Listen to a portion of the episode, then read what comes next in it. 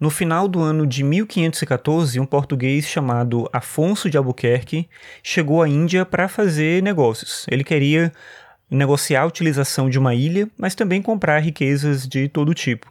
Ele chegou lá oferecendo uma série de presentes para o sultão, e o sultão, em troca, deu para ele também alguns outros presentes, dentre eles um rinoceronte vivo.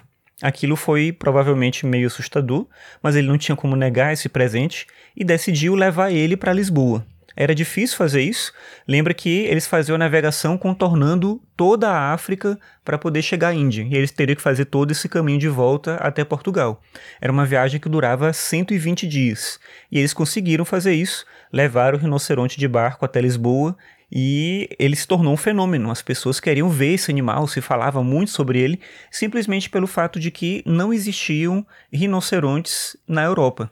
Existia sim um relato de um escritor romano chamado Plínio que falava desses animais e que eles teriam de alguma forma sido levados até Roma, onde caminhavam, né, onde eram utilizados nos anfiteatros romanos. Mas já fazia mais de mil anos que ninguém via um animal desses na Europa. Algumas pessoas ouviam falar sobre eles, mas não se via esse tipo de animal. Então, como eu falei, o animal se tornou um certo tipo de fenômeno e o rei português, que era o rei Manuel, decidiu mandar esse rinoceronte de presente para o Papa, porque ele queria favores do Papa e achou que seria uma boa ideia mandar esse rinoceronte para a Itália como um presente, uma cortesia dele para o Papa. Acaba que na viagem de barco para a Itália, o rinoceronte morre porque o navio naufragou e ele acabou morrendo ali afogado, já que ele estava preso. Apesar de saber nadar, os rinocerontes sabem nadar, ele já estava perto da costa, mas ele estava preso, estava acorrentado e acabou morrendo afogado ali dentro do navio.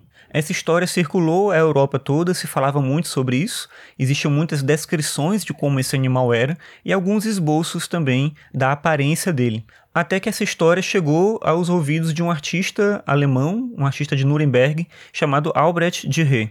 Ele fazia xilogravuras, dentre outras técnicas que ele utilizava, ele decidiu fazer uma xilogravura desse rinoceronte. O fato que é interessante nisso é que ele nunca tinha visto o rinoceronte. Ele conhecia as histórias e a gente não sabe em que medida ele conheceu algum esboço desse rinoceronte que talvez circulasse pela Europa. De qualquer forma, ele fez essa xilogravura que é bem impressionante. Ela tem alguns erros, se você observar bem, não é exatamente igual a um rinoceronte, mas é interessante ver como ele conseguiu se aproximar da imagem desse animal mesmo sem ter conhecido um animal como esse pelo que se conta, o Dierre conseguiu vender entre 4 mil e 5 mil cópias da estilogravura que ele fez. Ele era um tipógrafo, então era fácil para ele reproduzir essas imagens, mas esse número é bem impressionante. Parece pouco hoje, mas para a época é bem impressionante. E mostra já o início de uma coisa que passou a se tornar algo comum para o final do século XIX, início do século XX, que é uma coisa que a gente chama de globalização. Histórias que circulam o mundo todo e que causam um impacto cultural na vida de diversas pessoas, como nesse caso da história do rinoceronte, que acabou virando uma obra de arte.